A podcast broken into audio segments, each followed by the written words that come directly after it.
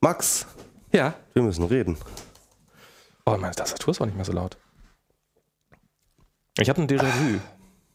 Ja, wir haben schon mal angefangen. Ne? Als, als hätte ich die Sendung schon mal angefangen. Ja.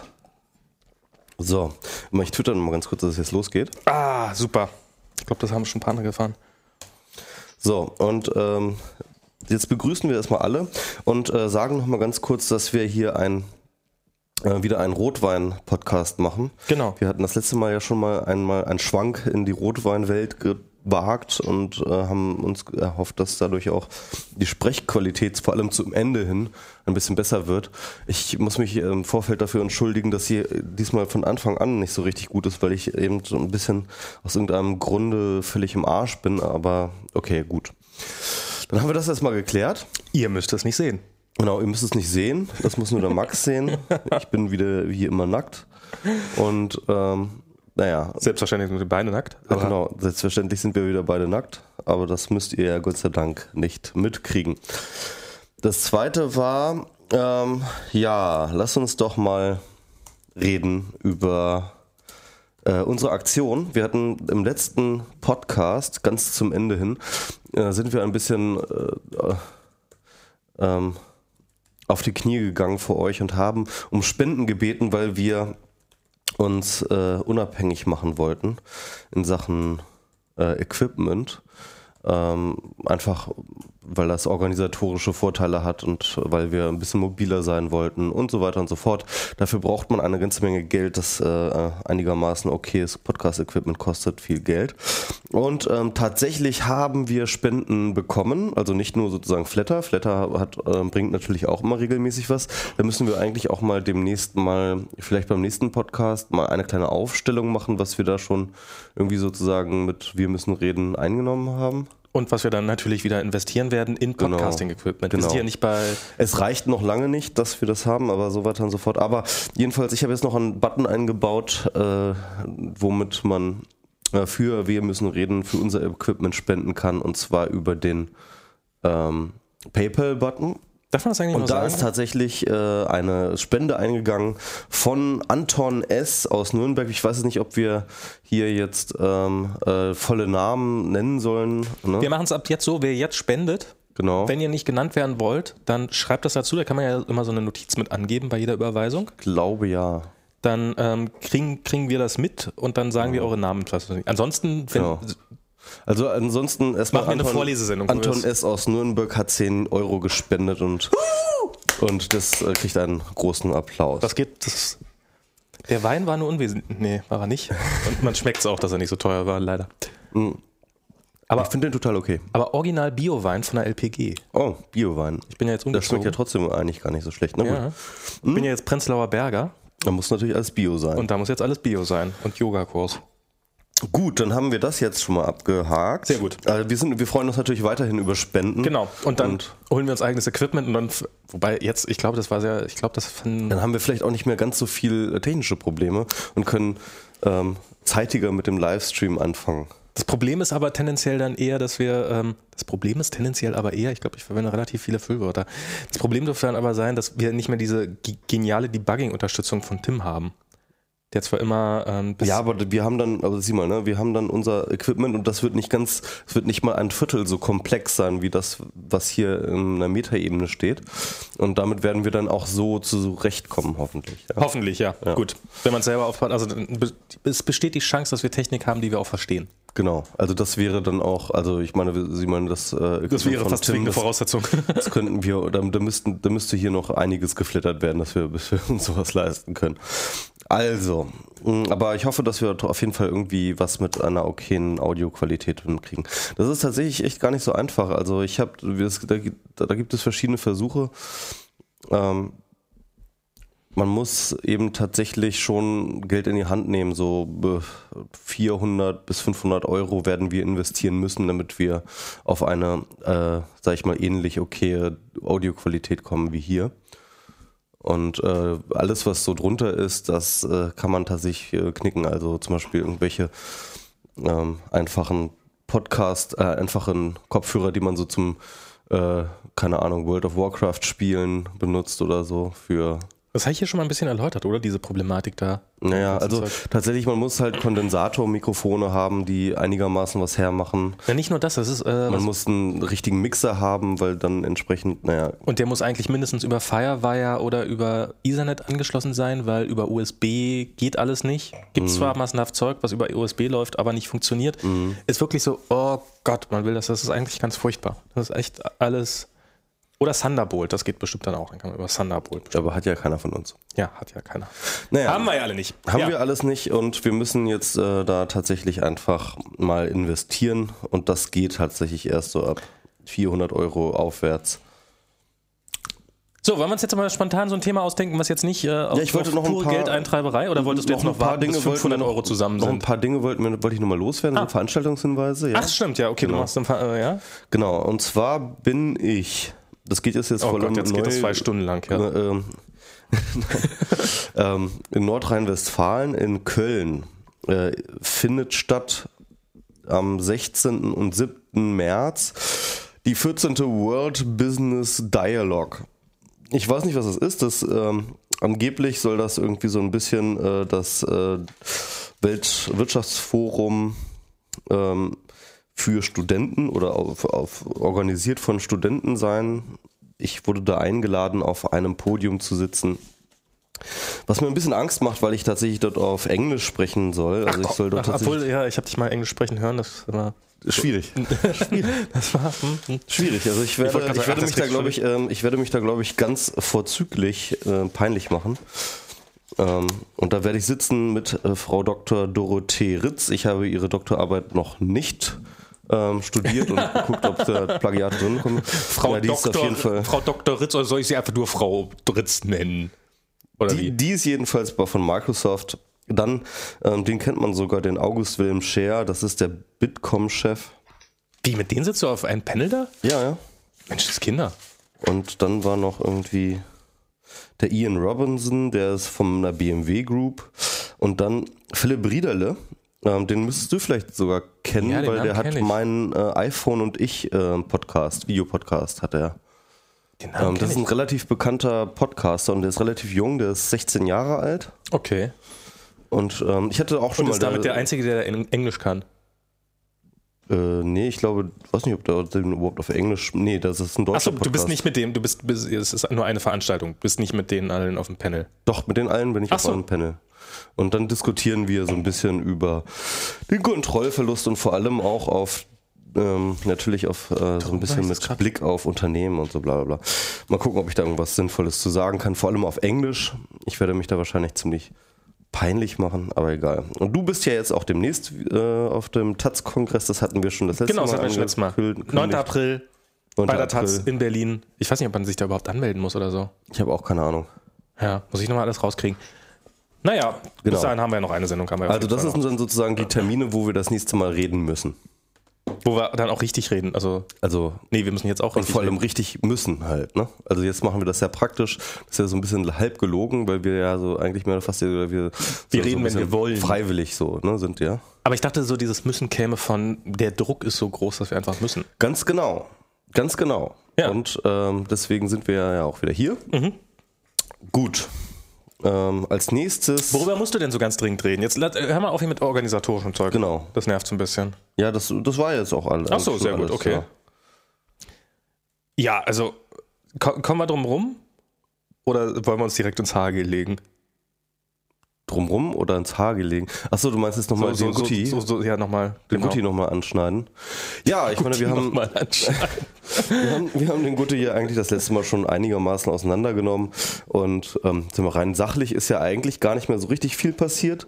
Ich meine, das sind jetzt so poli- Doch, rein sachlich ist seitdem extrem viel ja, passiert. die politischen Konsequenzen haben so ein bisschen durchgeschlagen. Das sah tatsächlich, das, das war ja auch ganz interessant. Wollen wir das wollen wir ein bisschen die Chronologie noch ein bisschen zusammenrücken? Ja, also beim letzten Mal hast du noch gesagt, so das, wenn, wenn das jetzt, äh, achso, wenn, wenn sein Ghostwriter rauskommt, hattest du, glaube ich, gesagt. Hattest du gesagt, dann muss er zurücktreten. Mhm.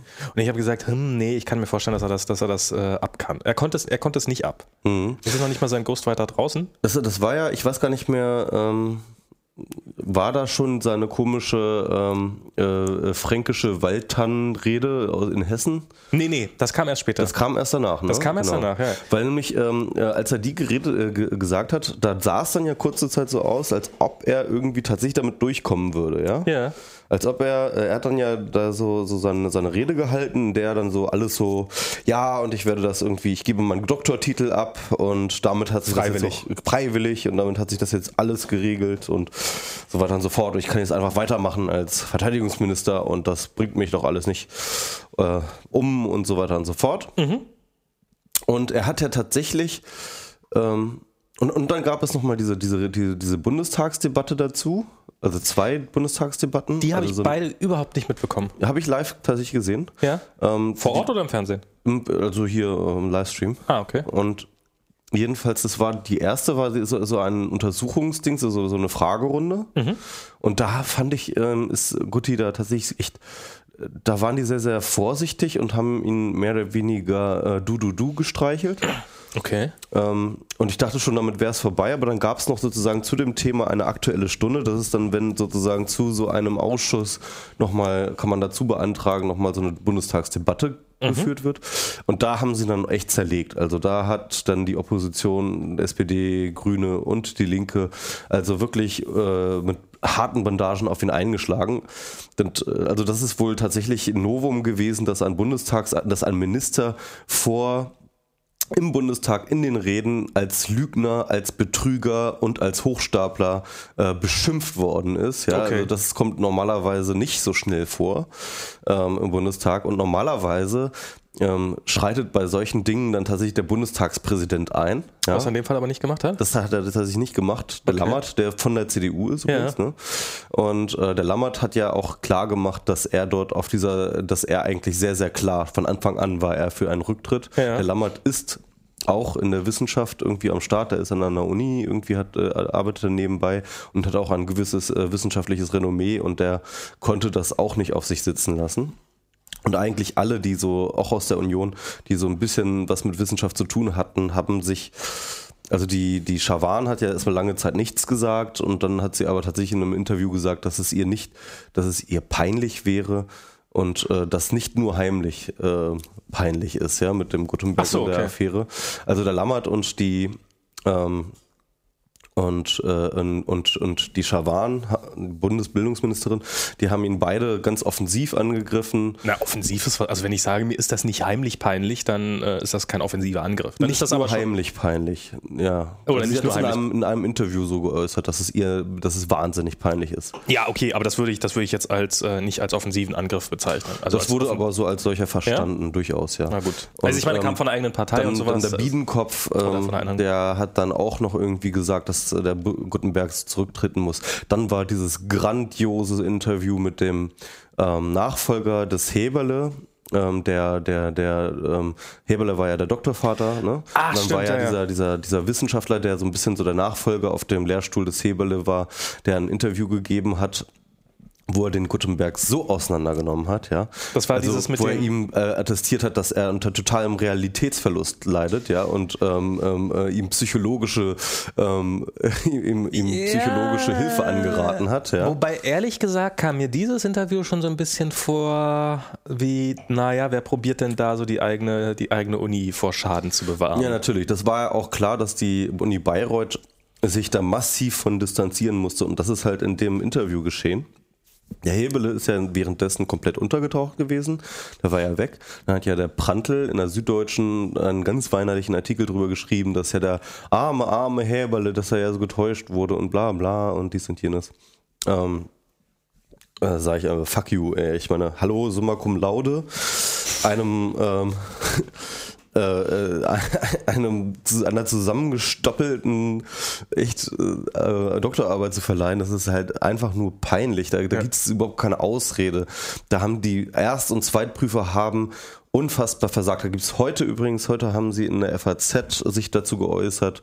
Diese Ähm, das Stellungnahme? allererste Mal, ja, irgendwie zu dieser, zu dieser Sache, warum das so passiert ist. Und sie meinten, ja, wenn wir hatten, 2006 hatten wir noch nicht die Möglichkeiten irgendwie oder, oder kannten noch nicht die Da gab es doch nicht so Möglichkeiten. tolle, da gab's doch nicht so tolle Suchalgorithmen. Genau. Das, das war ja ihre Aussage. Das finde ich so krass. Ja, oder Also ich meine, so- vermutlich, vermutlich kannten sie sie nicht. Ich meine, das sind alte Männer, das kann man durchaus mal, dass sie 2006 diese alten Männer noch nicht irgendwie so Firmen mit Google sind und ähm, Absolut okay, Mhm. aber dann zu sagen, dass man 2006 noch nicht so ein Plagiat noch nicht so überprüfen konnte, weil es ja noch keine, also ich meine, das ist, ähm, du hast bestimmt auch hier diesen äh, Alternativlos-Podcast gehört, die letzte Folge Ja. Mhm. mit Konstanze Kurz, ähm, die man ja an der Stelle durchaus mal empfehlen kann, die ich äh, äh, wirklich grandios fand, diese Folge, äh, gerade wegen, weil sich Konstanze auch nochmal so wirklich gar nicht so über Gutenberg, sondern über dieses ganze Vorgehen so furchtbar aufgeregt hat. Und die hat so ein bisschen erzählt, wie man Plagiate erkennt und wie man so ein Auge dafür gewinnt. Und ähm, dass sie das sozusagen auch aus dem Alltag kennt, was jetzt, sie hat auch gesagt, bei Gutenberg wäre das jetzt nicht so aufgefallen. Normalerweise würde man nämlich stilistische Brüche bemerken, die innerhalb so einer Arbeit drin sein und ähm, die wären in dem Fall nicht gewesen, aber ja, es gibt da halt schon so Mittel und Wege, sowas zu erkennen. Und die hatten, und keine davon hatte mit Google zu tun. Also das ist, ähm, das ist jetzt wirklich eine sehr, sehr schlechte Ausrede. ja, aber vielleicht haben die tatsächlich dieses Copy und Paste, das ist äh, vielleicht auch etwas, was sie noch nicht so richtig verinnerlicht hatten. Also diese Möglichkeiten, mit denen die Studenten dann oder die Doktoranden dann arbeiten können. Aber dass Leute abschreiben, das ist doch nun wirklich, das ist auch wirklich keine Neuigkeit. nee, das nicht, klar. Ah, Also, ja. und das, da, da gibt's aber vielleicht nicht in dem Maße. Also ehrlich gesagt, weißt du was? Ich glaube, das war ein, was, was, worum jetzt halt, eigentlich könnte jeder von denen noch die Bombe zum Platzen bringen. Glaube ich, indem er, äh, oder vielleicht sogar ein bisschen die Luft rausnehmen, im, im Gegenteil, indem er einfach sagt, ey Leute, das ist doch ein total abgekartetes Spiel. Wenn da jemand genug Geld auf den Tisch legt, dann kriegt er seinen Doktortitel und dann kriegt er den natürlich auch, wenn er genug, wenn er nochmal einen Batzen oben drauf kriegt, kriegt er einen Summa Cum Laude und der und der hat die da geschrieben und das weiß jeder und natürlich, wenn da der reinkommt und sagt, hallo, was muss ich machen, um mir meinen Doktor beizukriegen und übrigens hier sind nochmal 500.000, die ich spende. Ja, das muss man nochmal dazu sagen. Es gab diese eine Firma, ich habe vergessen, wie der Name war, aber auf jeden Fall Dieses Rhön-Klinikum war das, Rhön, ne? Rhön Klinik. Ich glaube, so hieß das.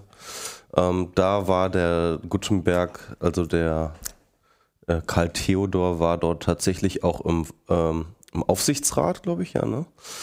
Ähm, und während dieser Zeit in der Aufsichtsrat war, wurde ähm, der Uni Bayreuth ein äh, Institut für Medizin oder sowas, ähm, dem Institut für Medizin, wurde dort äh, ein Lehrstuhl oder sowas geschenkt, ähm, gespendet in der Höhe von fast äh, äh, 750.000 Euro. Im Laufe der Jahre. Im Nicht Laufe auf einen Jahre. Schlag, sondern so. Ja, genau. Im Laufe der Jahre wurde dieses finanziert. Ja, und. Oh, das Stream war kurz Nein, weg, nein, ne? war nicht. Ja, war nicht. Oder war vielleicht kurz weg, aber. ja, doch, das haben wir. Ja, war nicht unsere Schuld. Bei uns war alles da. Keine Panik. Ähm, Hauptsache, es wird aufgenommen. Könnt ihr alles nachhören. Zwei Sekunden mit dem. die ich noch. Ja. Ähm, Ja, nee, und, und kann mir keiner erzählen, dass die, dass die die Arbeit so schlecht geprüft haben, weil sie noch kein Google hatten. ja. Oder weil und Google außerdem kann so diese Arbeit ja auch schlecht schlecht gut sein. Äh, gut. ähm, ich meine, so eine, zusammengestoppelte Arbeit aus irgendwie 80 Quellen zusammengeschrieben, die kann ja nun irgendwie nur von stilistischen und inhaltlichen Brüchen nur so äh, stinken eigentlich. Erzähl doch mal, wie, wie ist das denn so? Ich habe ja noch nie so einen Doktor, ich habe ja noch nicht mal eine Diplomarbeit geschrieben. Also meine dritte Doktorarbeit ähm, hatte ich, äh, nein. ja, ich meine, ähm, Was muss man denn- was also- ist denn so eine Doktorarbeit? Ach, du hast noch, auch noch keine richtige wissenschaftliche Arbeit geschrieben. Ich habe eigentlich noch offiziell noch nie eine, nee, ich habe noch nie eine wissenschaftliche Arbeit geschrieben. Okay. Eine größere. Ja, ähm, ja, was soll ich dazu sagen? Es ist schwierig jetzt, ähm, also ich meine, äh, eine wissenschaftliche Arbeit, äh, man kriegt schon auf jeden Fall beigebracht, wie man eine wissenschaftliche Arbeit schreibt. Das Ja. äh, kriegt man schon im Studium beigebracht. Ähm, das sind natürlich ähm, ganz essentiell ähm, tatsächlich solche Sachen wie Zitation, also wie zitiere ich richtig. Ähm, und natürlich wirst, kriegst du auch mit beigebracht, dass du nicht irgendwelche Sachen unzitiert abschreiben darfst. Ne? Äh, Zitation ist allerdings immer sehr wichtig, da wird sehr viel Wert drauf gelegt. Es, äh, gerade im Studium geht es tatsächlich auch darum, dass du befähigt bist, mit fremden Texten, mit verschiedenen fremden Texten umzugehen und sie in einen Kontext zueinander zu setzen, ja. Und äh, da ist natürlich die Zitation ein ganz, ganz wichtiges Werkzeug. Ähm, Ja, und äh, ansonsten hat jede äh, Wissenschaft und, äh, und jeder Wissenschaftsbereich so seinen eigenen Duktus, mit dem man so schreibt. Ähm, wobei dann wahrscheinlich auch noch unter den Unis oder beziehungsweise unter den ähm, entsprechenden Professoren Unterschiede bestehen ähm, wie man das gerne hätte. Ähm, es wird äh, verzichtet auf äh, jegliche Form von Formulierung, die irgendwie unterhaltsam sein kann. Äh, jedenfalls kommt es einem manchmal so vor. Also es darf um Himmels Willen, also wenn, also wenn man Spaß am Lesen hat, dann ist es schon mal durchgefallen also ich, oder was? Also ich finde tatsächlich so richtig wissenschaftlich geschriebene Arbeit finde ich äh, wirklich grauenhaft lesbar. Okay. Ähm, es ist schon so ein bisschen so ein Standard. Ähm, es geht natürlich darum, auch um Standardisierung, dass eben äh, du ähm, Arbeiten besser miteinander vergleichen kannst. Und wenn du da halt einfach dein rhetorisches Feuerwerk ähm, ohne ähm, dich in irgendein Korsett zu drücken äh, abfeuern kannst, dann ist das vielleicht, dann tut das dieser Vergleichbarkeit ja auch nicht gut. Mhm.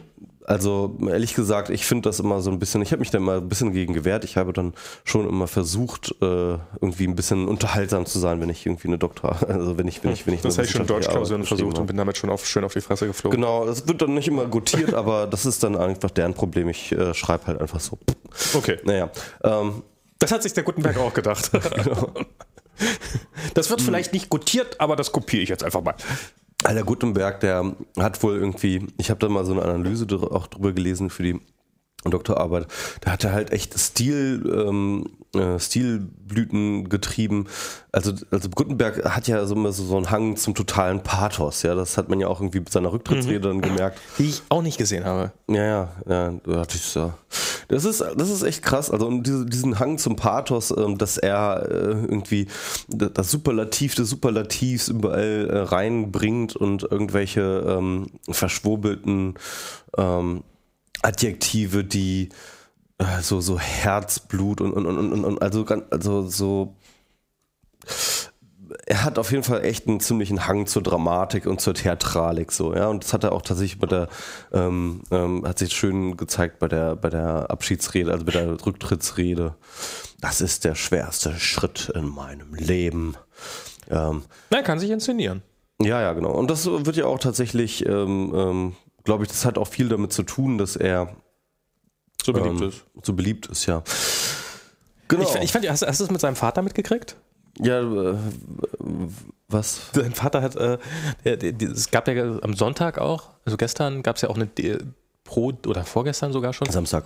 Samstag mhm. gab es so eine Pro-Gutenberg-Demo auch. Ja, da wollen wir, noch, wollen wir noch mal irgendwie da sozusagen gesondert drauf eingehen. Ja, ja können, diese, wir, können, Demos. Können wir gleich, können wir gleich kurz mhm. machen.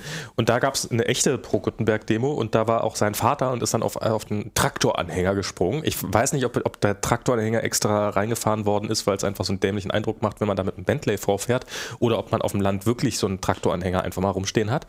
Ähm, und hat dann wohl tatsächlich rausgehauen, dass, äh, dass er das ja alles ganz schlimm findet und was gegen seinen Vater, für, äh, gegen seinen Sohn für eine Hetze gemacht wurde und dass er sowas ja das letzte Mal vor 1945 erlebt hätte. Stimmt, ja, genau. Und er ist ähm, 46 geboren. Das, das zum einen. Und irgendjemand und Van Linden meinte dann irgendwie so auf Twitter, ähm, ähm das scheint, also so Hochstapelei scheint, scheint erblich zu sein. Das, das, das zum einen.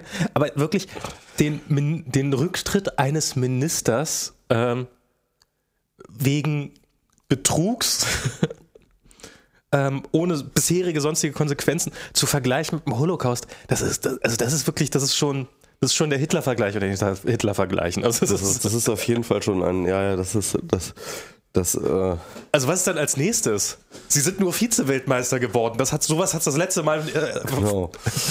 ah, schwierig, schwierig. Ach, naja, gut. Ja, das ist, äh, das ist alles ganz witzig gewesen. Aber viel geiler war ja eigentlich die ähm, Demonstration, die in Berlin, die Pro-Gutenberg-Demonstration in Berlin, ja. die war ja eigentlich so das Highlight. Ähm, Warst du da? Ähm, nein, ich war ja nicht da. Ich ah, war, ach stimmt, das erzähle ja ich gleich noch, dass ich war in ja. Hannover, ich war beim Privacy Camp, aber da, da kommen wir nochmal zu später zu. Aber ähm, ich habe mich ein bisschen geärgert. Äh, ich habe da noch eine DM, äh, eine äh, werden hier übrigens, sorry ganz kurz, wir werden hier gerade im Chat korrigiert, dass ähm, also der Vater hat sich hat gesagt, er habe sich nicht vorstellen können, dass äh, so eine Verfolgung nach 45 noch möglich wäre. Ah, Aber okay. der Vergleich zu vor 45 ist definitiv da und mit dem ja. verfolgten Juden ist auch da. Also, ja. der, okay. aber der Vater ist ja tatsächlich ein bekannter ähm, Dirigent. Dirigent ne? Aber offensichtlich kein großer Redner. Naja. Das ist es. Es kann Aber da weiß man auch, da Fall. weiß man auch, wo Gutenberg sich die guten, die tollen Posen abgeguckt hat, oder? ja, ich meine, als die Dirigent ist ja, theatralischen Posen, ja, ja. Auf jeden das ist Fall. doch die, das Wesentliche, was man macht, ist doch die ganze Zeit so, also ich meine, dirigieren, klar, Auftreten, Präsenz, ganz klar Genau. wichtig, ja, ja. da hat er das Fall. gelernt wahrscheinlich. Nö, das kann er ja auch. Ne? Da Kann man ja nichts gegen sagen. Ähm, aber die die Pro-Gutenberg-Demo, die war natürlich ähm, eine sehr geile Sache. Ähm, ich, war, ich, wurde, ich wurde noch per Direct Message äh, hingewiesen, hey, du musst unbedingt dahin kommen, du wirst Ja. es lieben. Und ähm, ich wusste halt von nichts so. Ich war eben auf dem Weg nach Hannover und habe dann zurückgeschrieben, sorry, geht nicht, in Hannover. Ähm, aber ich habe dann tatsächlich, ähm, ich, ich war dann wie gesagt auf diesem Privacy Camp und habe dann ähm, viel Veranstaltungen dort mitgemacht und das immer so am Rande mitgekriegt. Aber dann diesen äh, Blogpost von Netzpolitik dann doch irgendwann mitgekriegt, wo ich dann dieses Video gesehen habe, wo ich dann jemanden erkannt habe. Ähm, ich wurde schon drauf in Twitter schon darauf hingewiesen, ich durfte, ich dürfe den nicht nennen oder ich solle ihn lieber nicht nennen, weil ähm, damit ähm, jedenfalls diese ganze Demo war von vorne bis hinten ein Fake. Ähm, Das ist, äh, das, also ich meine, in, Hamburg äh, haben sozusagen Gutenberg-Gegner die unterwandert, die offizielle Demo. Aber in Berlin In Berlin haben sie sogar angemeldet. In Berlin war die Demo von den Gutenberg-Gegnern, also beziehungsweise von, von den, äh, von den Anarcho-Monarchisten der hedonistischen Internationale. Ähm, die hedonistische Internationale ist sowieso ein witziger Verein, der so ein bisschen, ja, so anarchistisch, humoristisch irgendwie ähm, politische Aktionen macht. Die Und- mussten ihre eigene Pro-Demo anmelden, um sie dann unterwandern zu können. Ja, und äh, tatsächlich sind diese komischen äh, 600.000 Gutenberg-Fans auf Facebook wirklich zu dämlich, um einfach eine Demo in Berlin anzumelden. Und deswegen haben das tatsächlich diese äh, hedonistische Internationale gemacht.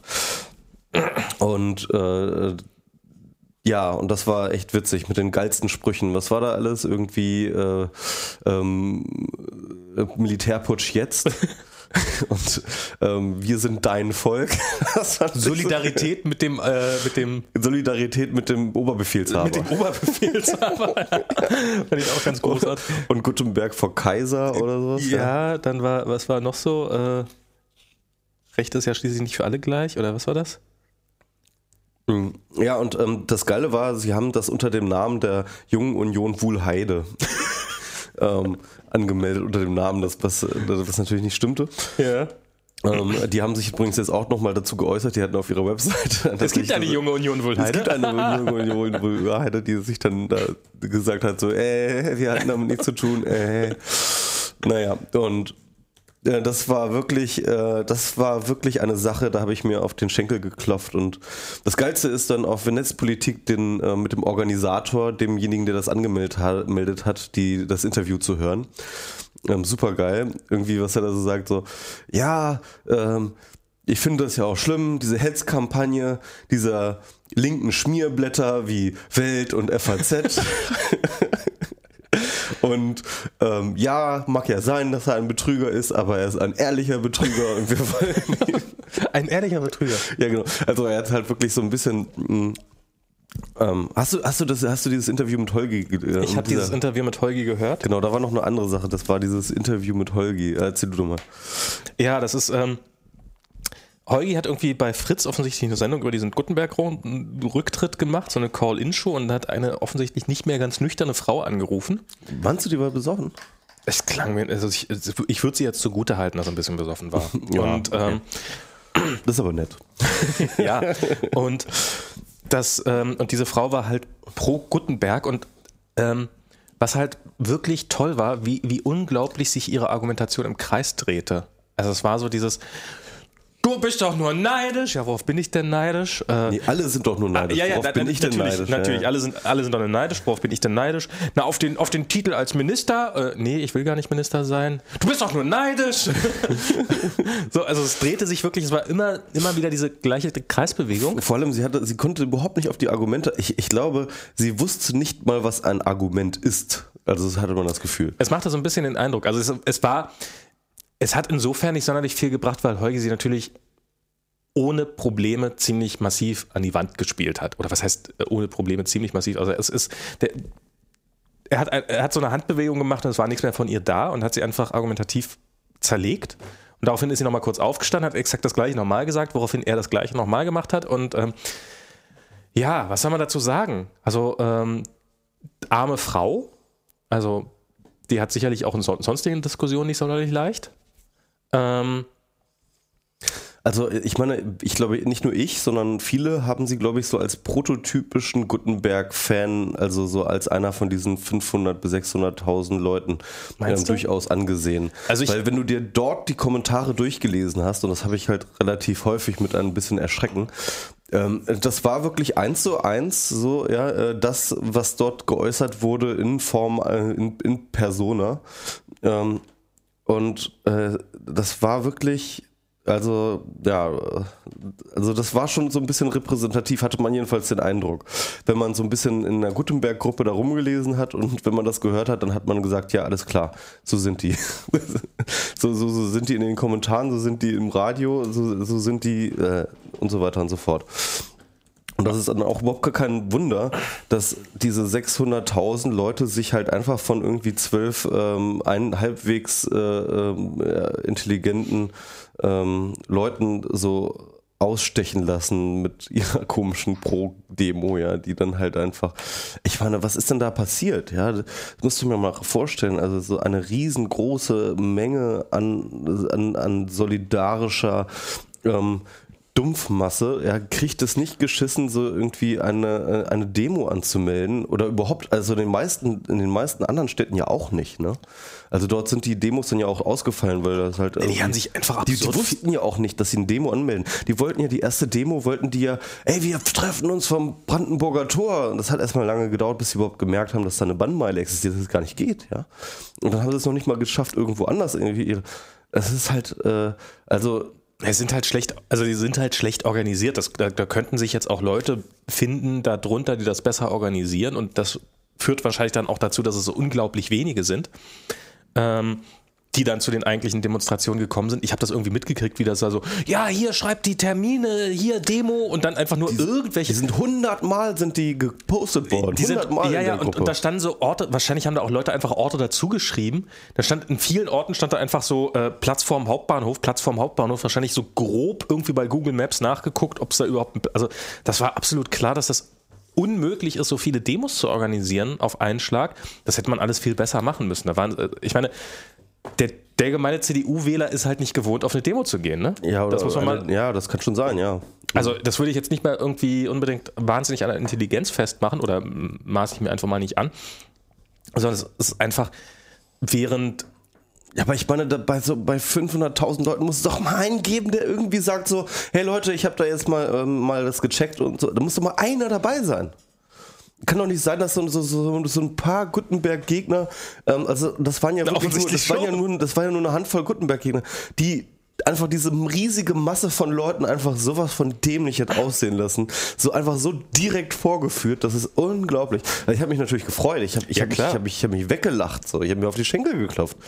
Aber ich meine, ja, aber, also, das, aber, das, aber das, das den. Also, also alle, alle Äußerungen, also sowohl irgendwie deren Kommentare und deren repräsentativen Leute, die dort irgendwie bei Holgi anrufen, als auch dieser deren ganzen Organisation, das lässt mich wirklich, das lässt mich wirklich, wirklich an diesem Land zweifeln auch auf so eine Art. So, ja, denke ich mir, ach du Scheiße. Also ich meine, andere, einer, andererseits denke ich mir natürlich so, puh, ich meine, stell dir mal vor, die hätten es jetzt wirklich hingekriegt, halt wirklich Leute zu mobilisieren. Ja, wenn das nur irgendwie auch nur irgendein relevanter Prozentteil dieser, dieser Leute, die dort auf Facebook like geklickt hätten, ja. die hätten es halt wirklich auf die Reihe gekriegt, da irgendwie was, was zu reißen, ja. Also eigentlich ähm. muss man mal sagen, bei dem Mobilisierungspotenzial, was wir im Netz hatten, mhm. also so viele Leute da auf die Beine, und ich behaupte jetzt einfach, ich schließe mich jetzt mal nicht dem an, dieses, dieser weit verbreiteten Theorie, dass das alles Fake-Accounts sind. Äh, also da sind bestimmt Fake-Accounts dabei. Lass es 20.000 sein, dann sind es immer noch beeindruckende Zahlen, die da einfach auf Like geklickt haben.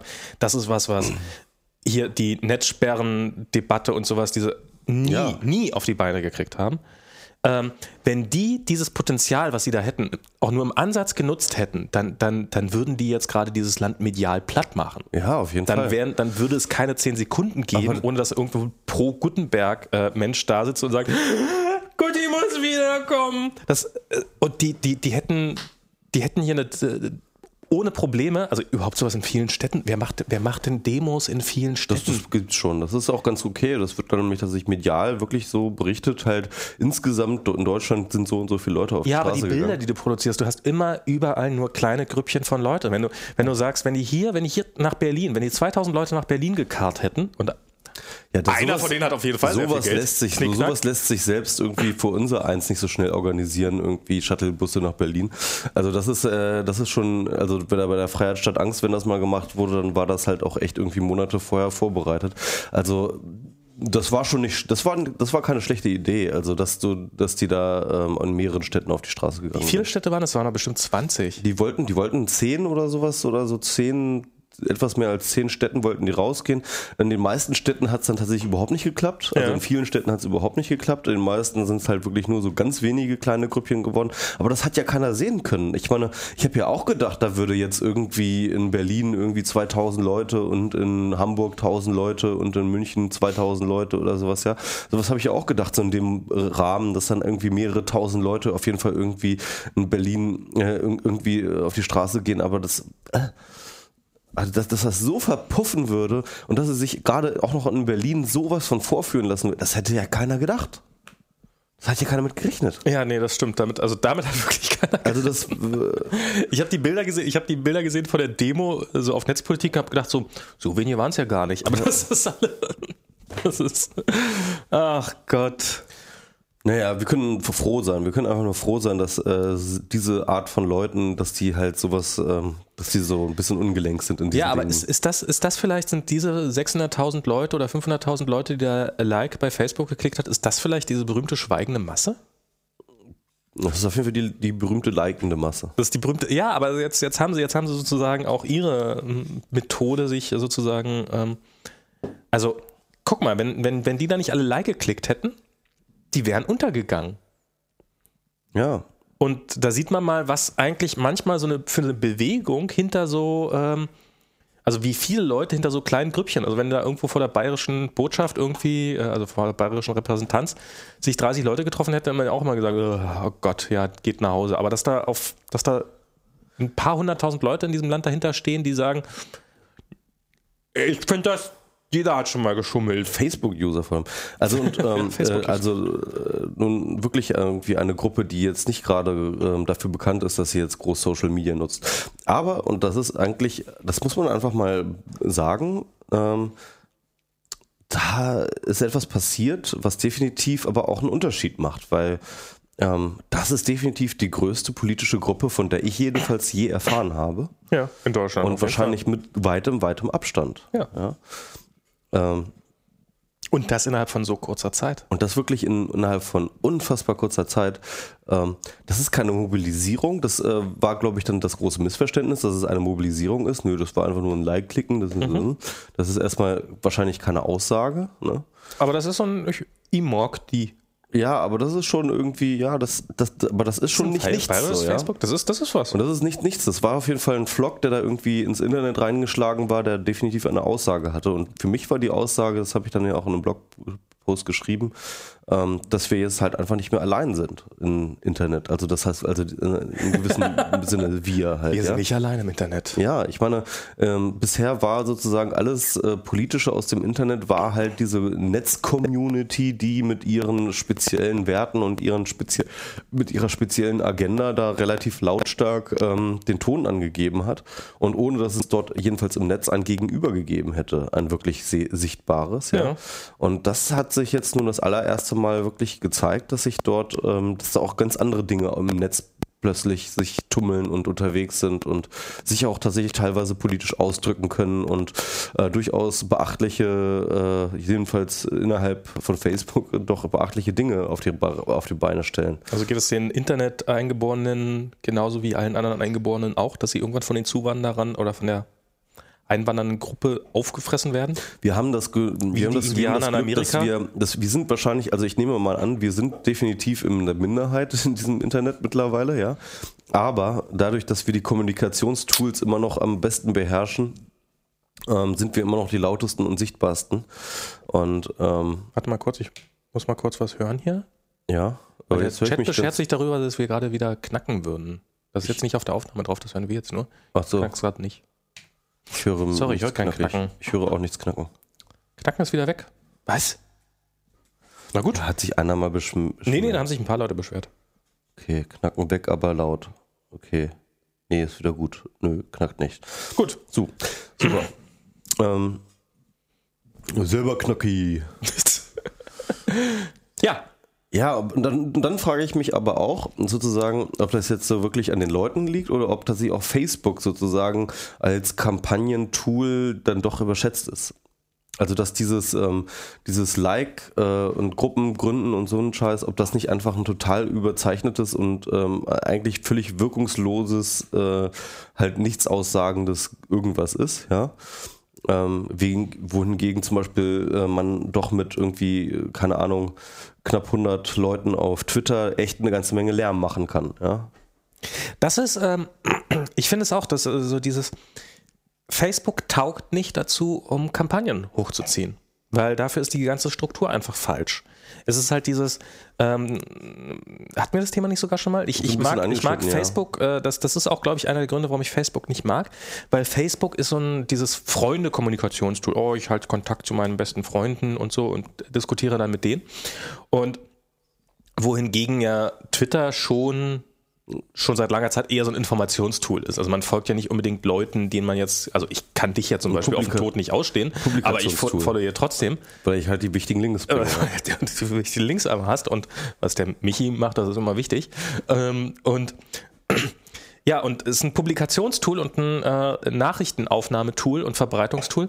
Und das merkt man dem doch ganz, ganz ordentlich an. Und ähm, insofern, wenn die jetzt alle Facebook abschalten im Nahen Osten, dann, ähm, dann habt ihr immer noch nicht verstanden, weil Facebook ist eigentlich euer Freund, weil Facebook ist so dieses Kuscheltool. Äh, das, Wo, wobei das ja tatsächlich, also zumindest in Ägypten, äh, war es definitiv keine Twitter-Revolution. Also sondern in, eine Facebook-Revolution. Genau, klar. also in, in Tunesien war Twitter wahrscheinlich, war Twitter angeblich halt äh, sehr, sehr äh, präsent und hatte auch eine große Rolle gespielt. In ähm, Ägypten zum Beispiel so gut wie gar nicht. Da war das halt wirklich, hat sich alles auf Facebook abgespielt. Da sind alle auf Facebook.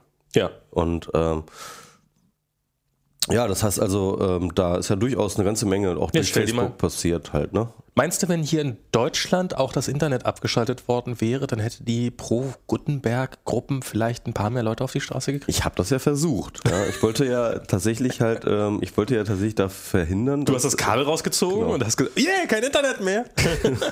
Ich hatte dann auch kein Internet.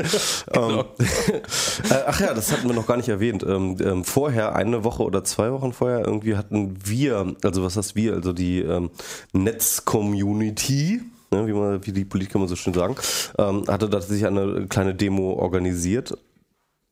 Ähm, äh, wo wir Gutenberg den Schuh gezeigt haben, da warst du ja auch nicht, ne? Da, warst Da du, war glaub ich auch am- nicht. Hast du gerade umgezogen? Ich, da, ich, ja, ja, da war ich gerade am Umziehen.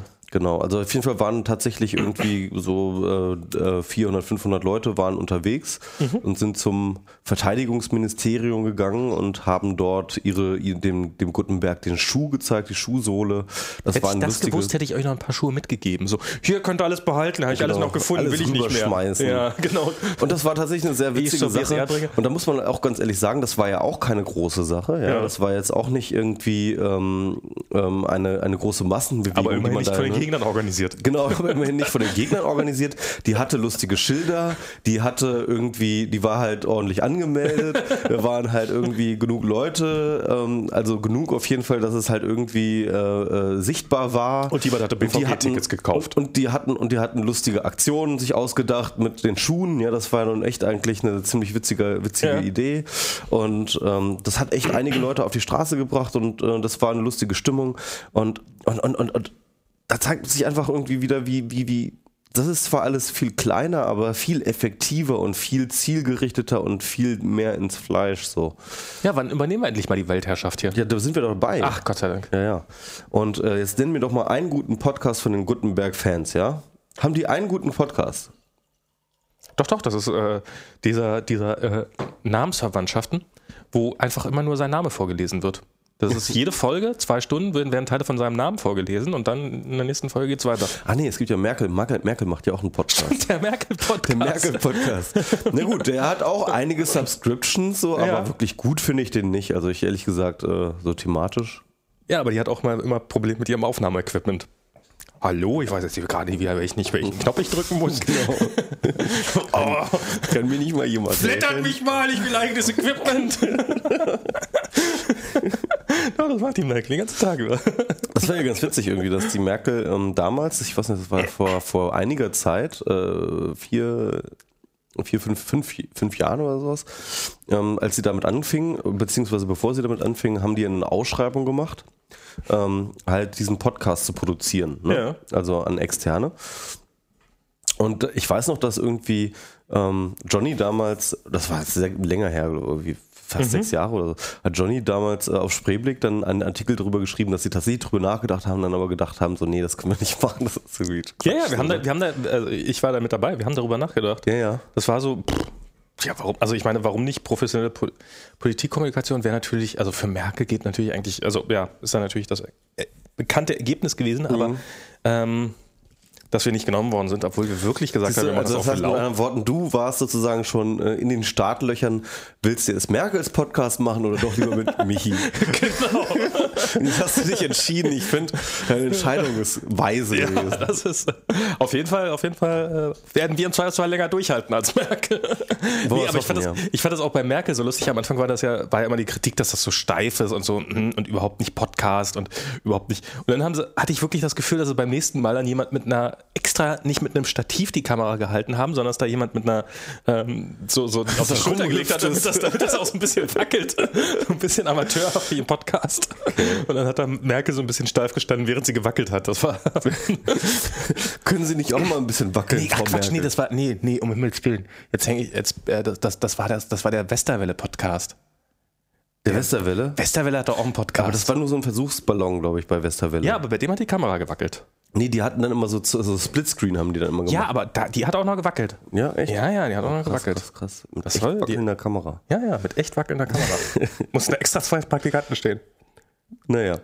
Ähm, da finde ich auf jeden Fall eine witzige Episode, ähm, dass ihr da also so sozusagen kurz jedenfalls überlegt habt, euch dieser, bei dieser Aufschreibung zu bewerben.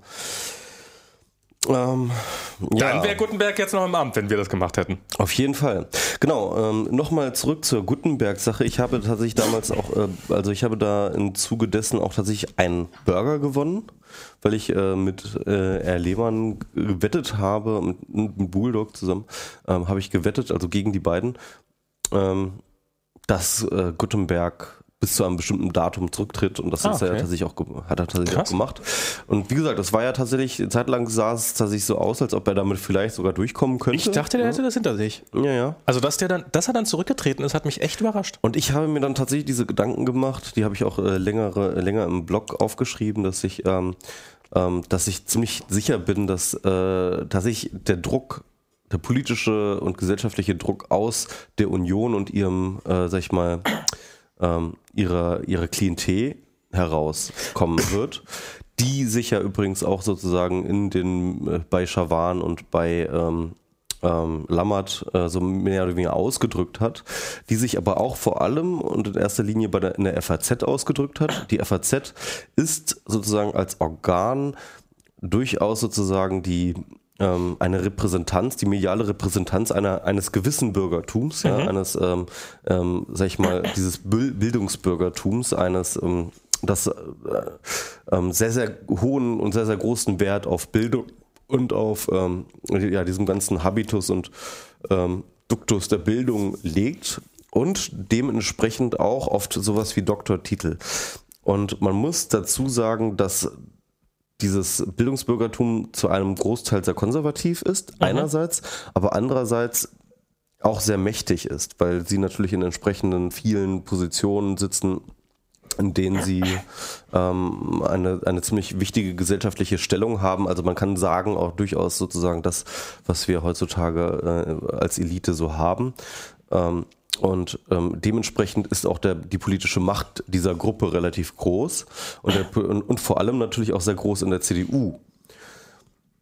Na, eigentlich muss man nochmal sagen, geht's doch Und, und man kann man ganz- doch noch sogar noch viel weiter sehen. Ich meine, ähm, so dieses Bürgertum. Das Bürgertum zeichnet sich ja dadurch aus gegenüber dem Adel, so jetzt mal um so mal ganz klassisch irgendwie ähm, französische Revolution, irgendwas äh, zu bleiben, dass, dass ähm, sozusagen die Adligen hatten ihre Titel und dann kam irgendwann das Bürgertum und das Bürgertum hat sich seine Titel selber gebastelt in Form von ähm, Ausbildung. Wer Bildung hat, kriegt einen tollen Titel, so wie der Adel von Geburt an hat. Und jetzt kommt ein Adliger daher und äh, krallt sich einfach mal so irgendwo diesen Titel und äh, zieht den sich irgendwie zu und tritt den sich ein und sagt, äh, und, und in dem Moment, in dem, in dem rauskommt, dass er offensichtlich betrogen hat dabei, beim, beim Anfertigen dieser Doktorarbeit, dieses, beim Erwerben dieses bürgerlichen Titels, sagt er, was habe ich denn da für ein Bullshit gemacht? Wer das äh, verzapft hat, das war ja alles Schwachsinn. Und ähm, tritt den so nochmal so richtig schön ins Gesicht. Also ja. das ist, eigentlich sind das, eigentlich muss man sagen, hat er wirklich gegen gegen urbürgerliche, auch durchaus konservative Werte verstoßen. Ja, das auf Ganz jeden Fall. Also das, das ist auf jeden Fall. Aber ich würde diese ähm, Adeligkeit dabei erstens, ich würde die nicht so überbetonen. Also klar, ähm, Adel, also erstmal Adel ist kein Titel mehr schon seit äh, 1920. Irgendwie wurde in der bürgerlich äh, in, der, in der Weimarer Republik wurde der Adelstitel abgeschafft. Ja, das ist jetzt ja. nur noch ein Namenszusatz von und zu und dies und ja, jenes ja, okay. hat jetzt nichts mehr zu sagen. Ähm, das ist das Erste. Das Zweite ist ähm, dass ich nicht glaube, dass das etwas mit zu tun hat. Der Adel in Deutschland ist mehr oder weniger aufgegangen im Bürgertum. Ähm, und ähm, ich würde jetzt nicht sagen, dass das noch etwas groß damit zu tun hat, dass der Gutenberg jetzt sozusagen aus einer adligen Familie kommt, dass er dort ähm, jetzt sich einfach da so was zusammen schummelt. Ich glaube eher, das ist so, also ich meine, allein, dass er überhaupt danach strebt, sozusagen diesen bürgerlichen Titel des äh, Doktors äh, äh, strebenswert zu halten, ähm, zeigt, dass er sozusagen in diesem, in dieser bürgerlich, in diesem bürgerlichen Werte, äh, Werte, äh, Wertekonstrukt sich durchaus positionieren möchte. Und ähm, das würde ich nicht so. Das hat auch der Fleischhauer hat das auch so ein bisschen ähnlich äh, gedeutet wie du in, bei, der, bei Spon. Und ich würde sagen, das ist eher so ein bisschen, damit wollte er so ein bisschen die Bürgerlichkeit reinhalten. Ja, die Bürgerlichkeit, die ist ja nicht, äh, äh, die, die, die wurde da ja gar nicht so richtig ähm, ähm, angegriffen, weil das ist ja gar kein bürgerlicher, das ist ja ein Adel und so weiter und so fort. Aber diese nee, nee. Kategorie, diese Kategorie, äh, Kategorisierung, ähm, die ist, glaube ich, nicht mehr zeitgemäß und noch nicht mal, ähm, noch nicht mal in Bayern. Also ich glaube, ich, ich glaube, es wäre ein Fehler, die auszublenden. Ich glaube, die ist da. Ich bin, oder ich bin mir sogar sehr sicher, dass sie da ist. Also ich kriege das ja. Habe ich schon mal Mal. Also meine Freundin ist ja jetzt adelig, sozusagen. Also die hat ein von im Namen. Du hast es also zu was gebracht. Ich habe es zu was gebracht. Und ähm, nee, aber das ist. Ähm, das ist, das ist sehr lustig, das einfach so zu erleben, was das in Alltagssituationen bewirkt. Mhm. Also es ist so, ähm, also ich habe sie mal gefragt, glaubst du, dass es dir irgendwelche Vorteile bringt? Und dann meinte sie so, ähm, nö, eigentlich nicht, weil sie auch, ein, also sie ist jetzt äh, bei den Grünen äh, engagiert, was jetzt nicht unbedingt die Partei ist, die groß auf Adelstitel steht oder irgendwie sowas. Auch also eine sehr bürgerliche Partei. Äh, eine sehr bürgerliche Partei und ähm, ist da überall, überall über äh, entsprechende Qualifikationen hingekommen, etc. pp. Aber zum Beispiel beim Mieten einer Wohnung hat das einfach einen ähm, ganz gewaltigen Vorteil, weil ähm, das ist ähm, ja, wenn du da ein von angeben kannst, dann ist, dann ist deine Chance, die Wohnung zu kriegen, schon mal deutlich höher. Dann wirst du schon mal ganz anders behandelt und die Leute erinnern sich an dich. Das ist mir aufgefallen, als, ähm, als äh, ich wollte jetzt äh, zu. Hans Gutenberg hatte tatsächlich wenig Probleme, sich eine Wohnung in Berlin zu suchen. ja, nein, aber das ist, man erkauft sich mit so einem, also man hat mit so einem kleinen von, hat man gewisse Vorteile. Das ist jetzt erstmal aber so. Er ist ja ein zu. ja, aber von auch noch. Ich glaube, er ist nur zu. Ich dachte, er ist von und zu. Von und zu? Ich dachte, er ist von und zu. Geht das auch Ich kenne mich da aber auch nicht aus. Ich kenne mich da auch nicht aus. Ich weiß gar nicht, was das eine oder das andere geht. Nee, ich weiß auch nicht. Aber, aber es ist auf jeden Fall, äh, äh nee, Karl Theodor zu Gutenberg, oder nicht? Keine Ahnung, aber seine, also nee, seine Freiherr zu Gutenberg. Aber ich glaube, also es ist, ich glaube, mit so einem Titel, mhm. mit dem Titel, wenn du damit irgendwo reinkommst und du bist kein Hochstapler mhm. und, ähm, und er, es ist, das ist ja auch gerade sein, sein Talent. Also das ist, er, er kann sich gut in Szene setzen, aber das passt ja auch irgendwie zu diesem, zu diesem, ähm, zu diesen ganzen Titeln. Und ja, sein, hat, sein, hatte, ja. lass es Namenszusätze sein, das ist, ähm, er hat er hat damit massive Vorteile. Mhm. Und insofern würde ich das jetzt nicht total ausblenden. Ich würde jetzt nicht sagen, ich würde nicht sagen, er ist pauschal ein schlechter Politiker, weil, um Himmels Willen, ähm, die Chance sollte man jedem geben.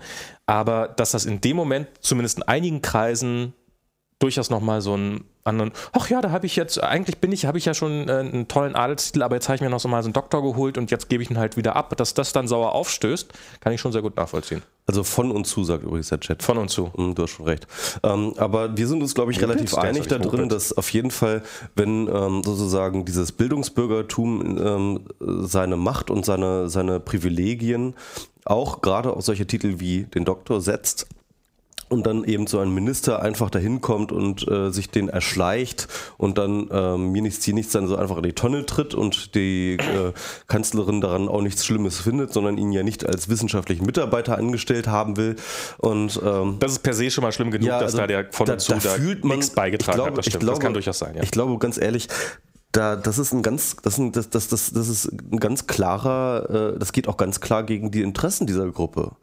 Also Ja, eben. ähm, die eben auch dafür darauf Wert legt, dass dieser Titel Doktor auch eine ganze Menge wert bleibt. Ja, ja, genau, Das, das meinte ich ja. Das Genau. ist ja, das ist ja, Ja, genau. das ist ja die Möglichkeit, nach oben zu kommen. Das Ja. ist ja, ähm, also man kann jetzt von diesem Doktortitel halten, was man will und ob das Bildungssystem in Deutschland jetzt und aber wenn du es, äh, wenn, wenn du dir viel Mühe gibst und dass man im Normalfall viel Arbeit investieren muss, um so einen Doktor zu kriegen, das ist, ähm, ist, ist glaube ich, niemanden, das, das, das ist einfach so, das ist, und da muss man viel Arbeit für investieren und äh, dann hat man auch gewisse Vorteile und Privilegien davon und dass man sich die nicht erschleichen sollte, da, da, da, das ist in gewisser Form von Selbsterhaltungsbetrieb genau dieses Bildungsbürgertums. Ja. Das stimmt, ja. Gut, ähm, ähm, ich finde ja noch ganz interessant, äh, dass die, äh, ähm, dass dann im, im Endeffekt, als er dann zurückgetreten ist, ging dann ja im Netz die Debatte los, inwieweit jetzt das Netz, in Anführungsstrichen, äh, Gutenberg gestürzt hat. Mhm.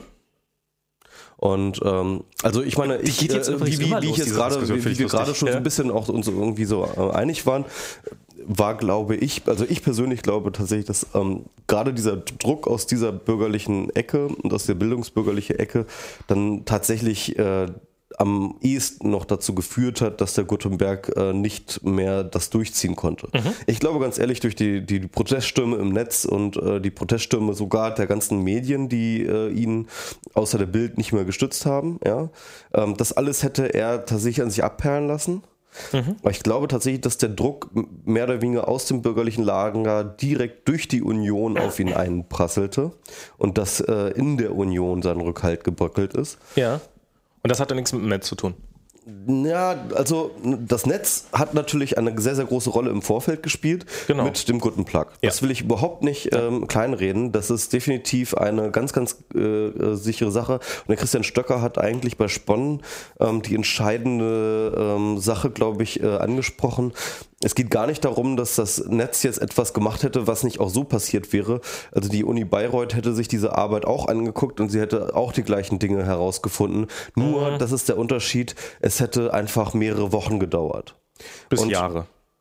Ja, wahrscheinlich Monate, also zumindest Monate hätte es gedauert.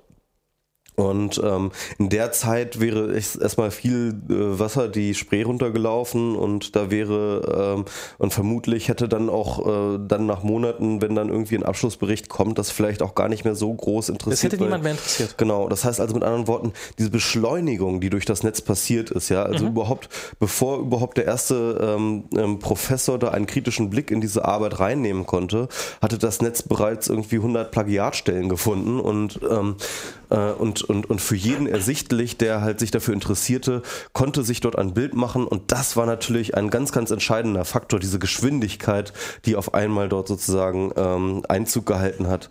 Und ähm, äh, also da Gutes in der Timing. Hinsicht, in der Hinsicht, ja genau, es hat, es hat einfach ein gutes Timing gebracht und ich glaube, das ist dann auch so ein bisschen ähm, so der, der, der größte Teil des Netzes äh, zu diesem Rücktritt.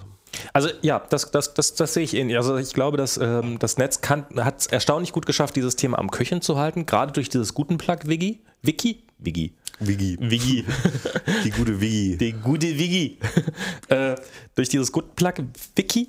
Und ähm, also zum einen sehe ich, dass, dass man, es, es wäre was rausgekommen, aber es wäre mit einem halben Jahr oder mehreren Monaten Verzögerung passiert, zu einem Zeitpunkt, zu dem das gerade überhaupt total egal ist, weil da gerade äh, Germany's Next Top Model gewählt wird oder weiß der Teufel was. Also man muss ja auch, wenn so ein Thema aufkommt, dann muss das ja auch ein gewisses Tempo haben, damit es noch Auswirkungen haben kann. Und ähm, ich glaube, wie wichtig diese Auswirkung war, konnte man ganz gut sehen an diesem, darüber haben wir letztes Mal hier übrigens diskutiert, wie Gutenberg dieses, ah ja, und das ist doch, das ist doch absurd, diese Vorwürfe, und das sind doch nur, wenn Abstrus, höchstens, gesagt, abstrus, ja. drei oder vier Stellen, wie es geht, und wo es eigentlich zu, schon zu dem Zeitpunkt, zu dem es, hätte man eigentlich, man hätte im Fernsehen so schön Counter einblenden können, wie viele, Ja, ja, ja, wo ja. zu dem Zeitpunkt die Zahl wahrscheinlich so bei 20, 30 gewesen wäre, und da, das war eigentlich schon der Zeitpunkt, glaube ich, wo es ihm entglitten war. Man glaubte, dass er es dann zwischendurch nochmal wieder aufgenommen hätte, indem er diesen Befreiungsschlag oder sowas.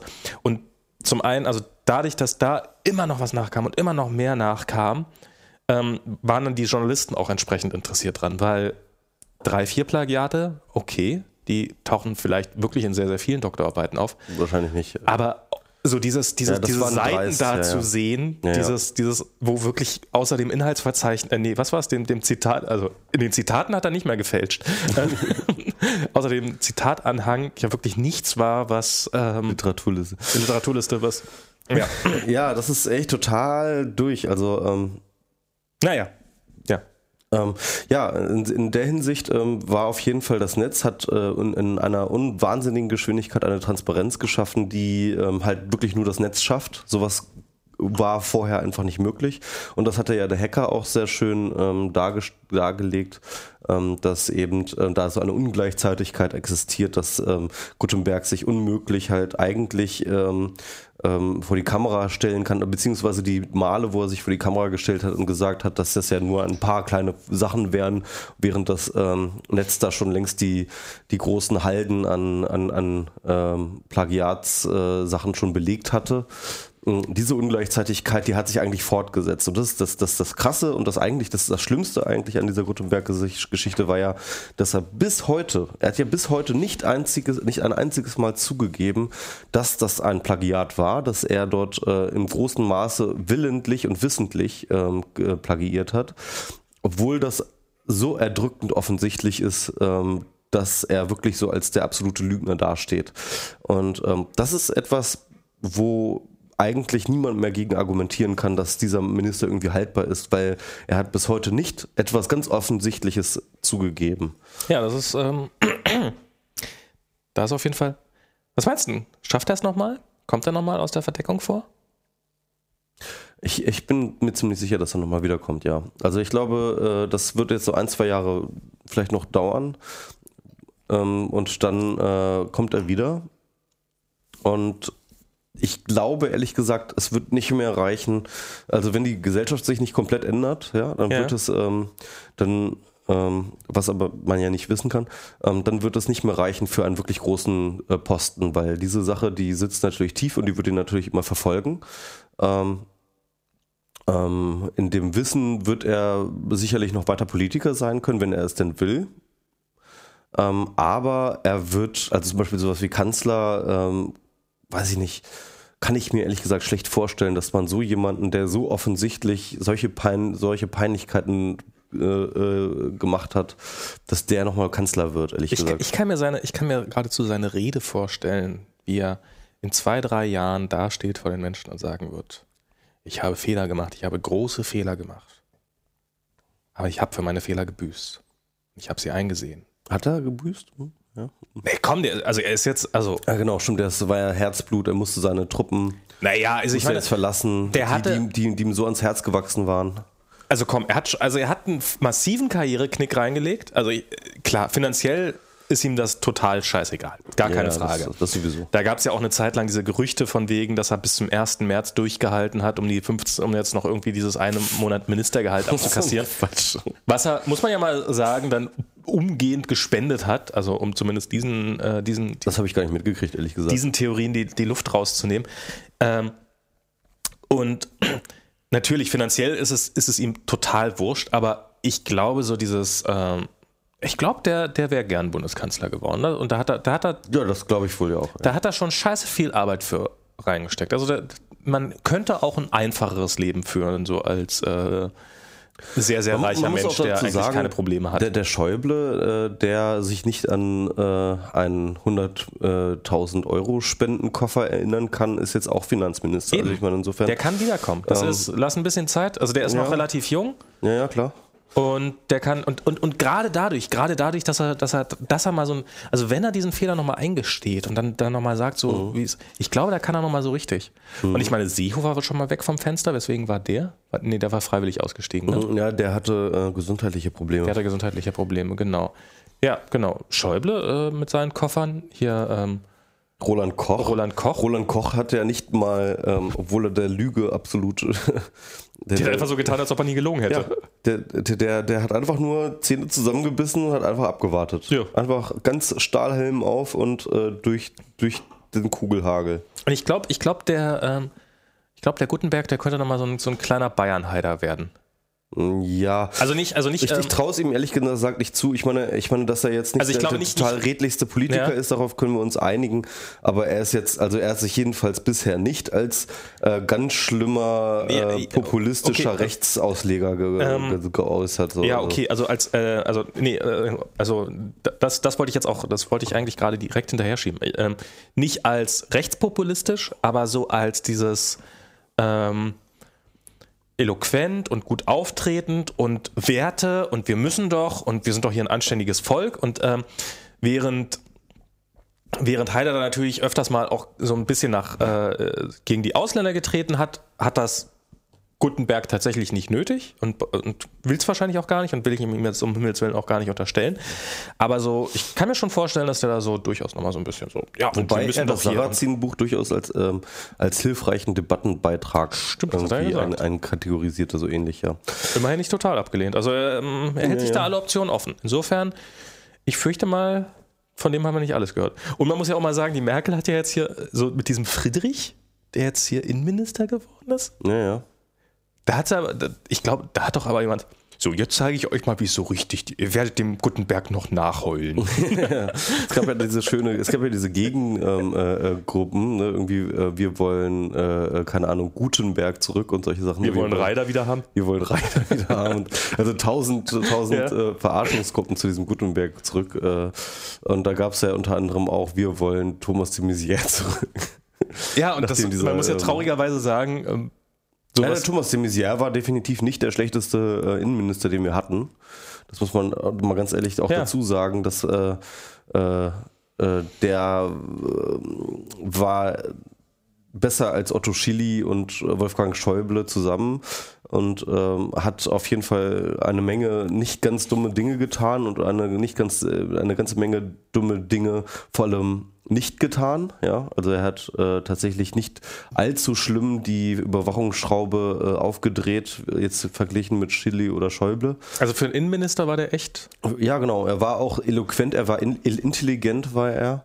Ähm, das hat man ihm durchaus abgenommen, dass er ähm, sich intellektuell, also tatsächlich mit den Themen auseinandergesetzt hat, mit dem Internet auseinandergesetzt hat, dass er versucht hat zu verstehen, dass er versucht hat, äh, Lösungen zu finden.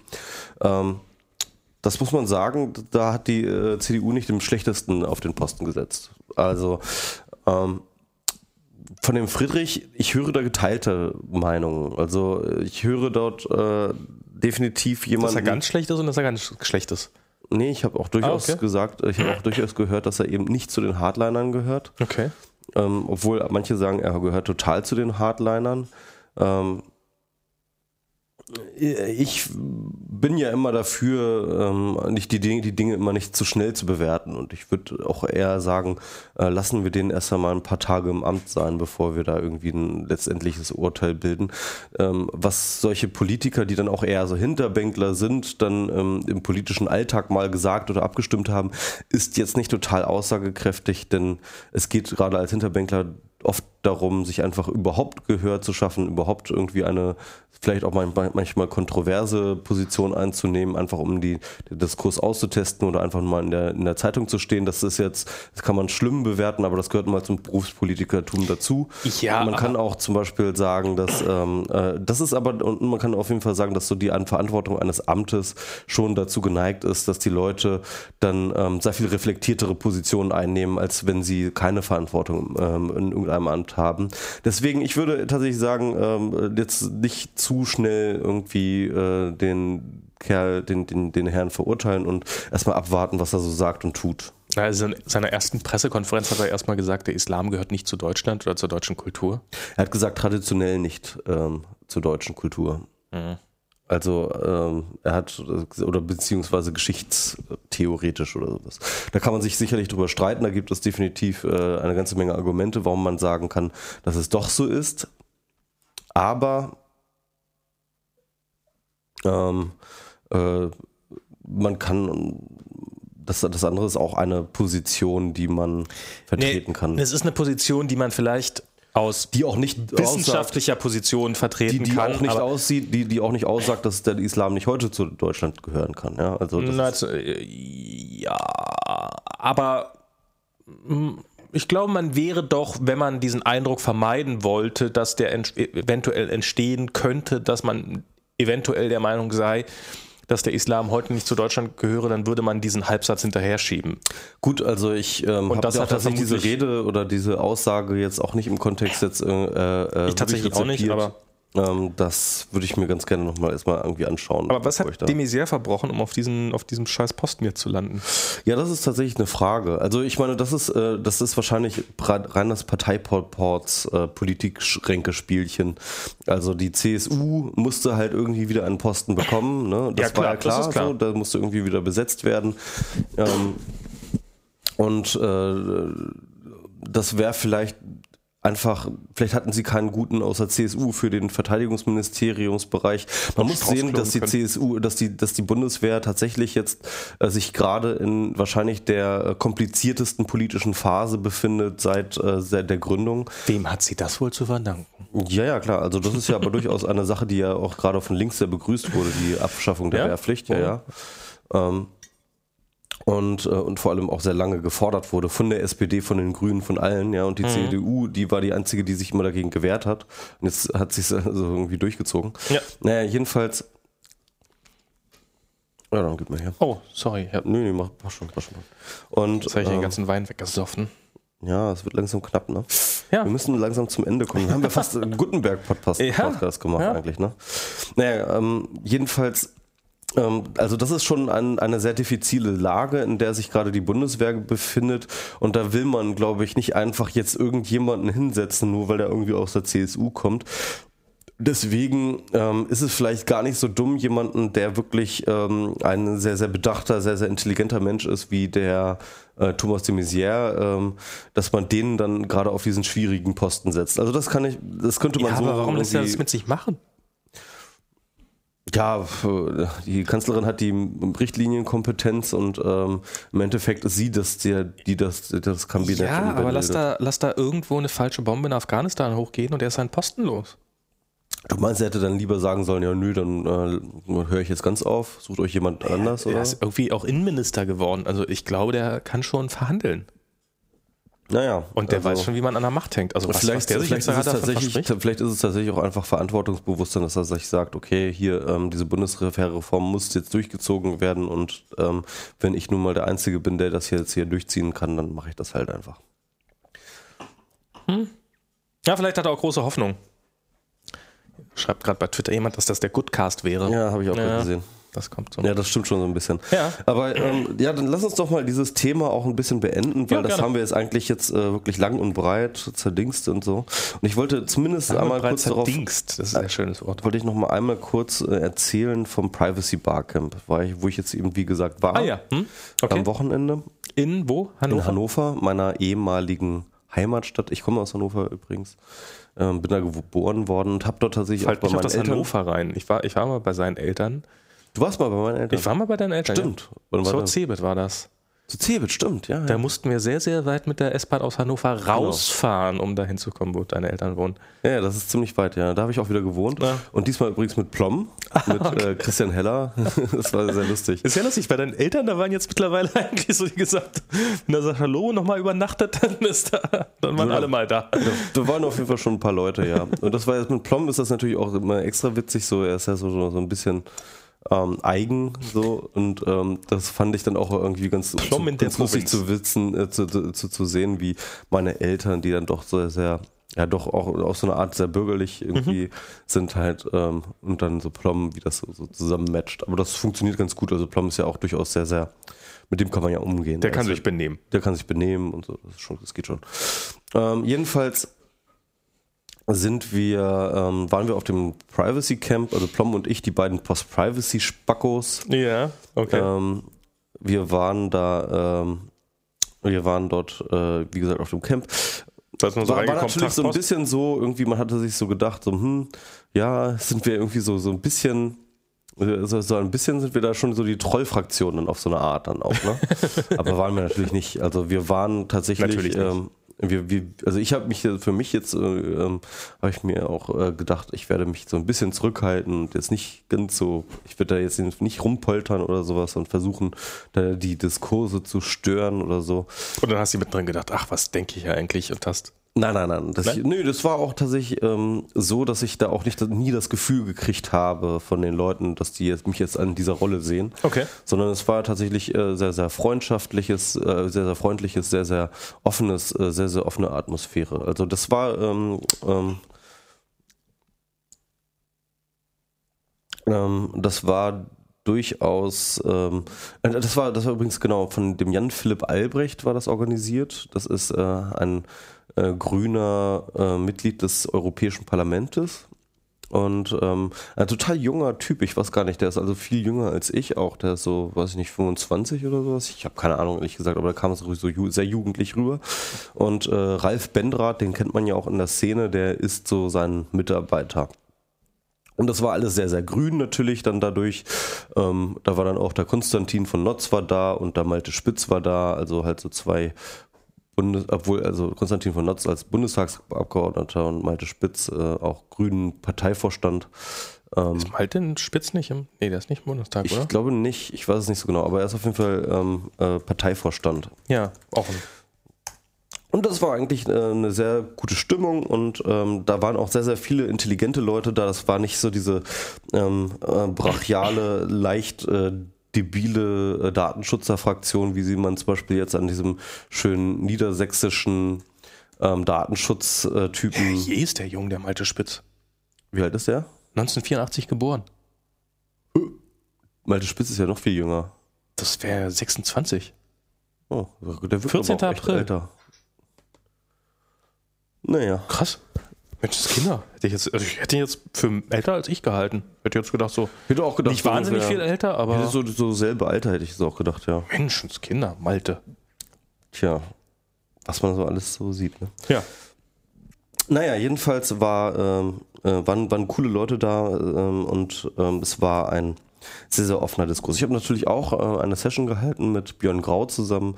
Da ging es so ein bisschen natürlich um Kontrollverlust und sowas und ja, Plom hat auch eine Session gehalten, so über die Geschichte der Privatsphäre, also so eine sehr, sehr kritische ähm, Geschichte. Er schreibt ja gerade ein Buch über Post-Privacy, beziehungsweise über ja die Privatsphäre und ähm, hat da so eine kritische Geschichte ähm, ähm aufgelistet, die er sich zusammengelesen hat aus verschiedenen Büchern über die Geschichte der Privatsphäre, ne? Oder beziehungsweise über die Geschichte des Heims und die Geschichte der Kindheit und solche Sachen, ähm, wo natürlich solche Sachen wie ähm, wie definiert man Privatsphäre ähm, sehr, sehr prominent verhandelt wurden. Mhm. Aber ansonsten waren auch echt ganz interessante Sachen dabei. Irgendwie Julia Seliger hat da auch eine Session gehalten über ähm, ja, wie Kinder mit dem Internet umgehen. Das war auch eine ganz interessante Sache, wo wir uns da so ein bisschen alle ausgetauscht haben.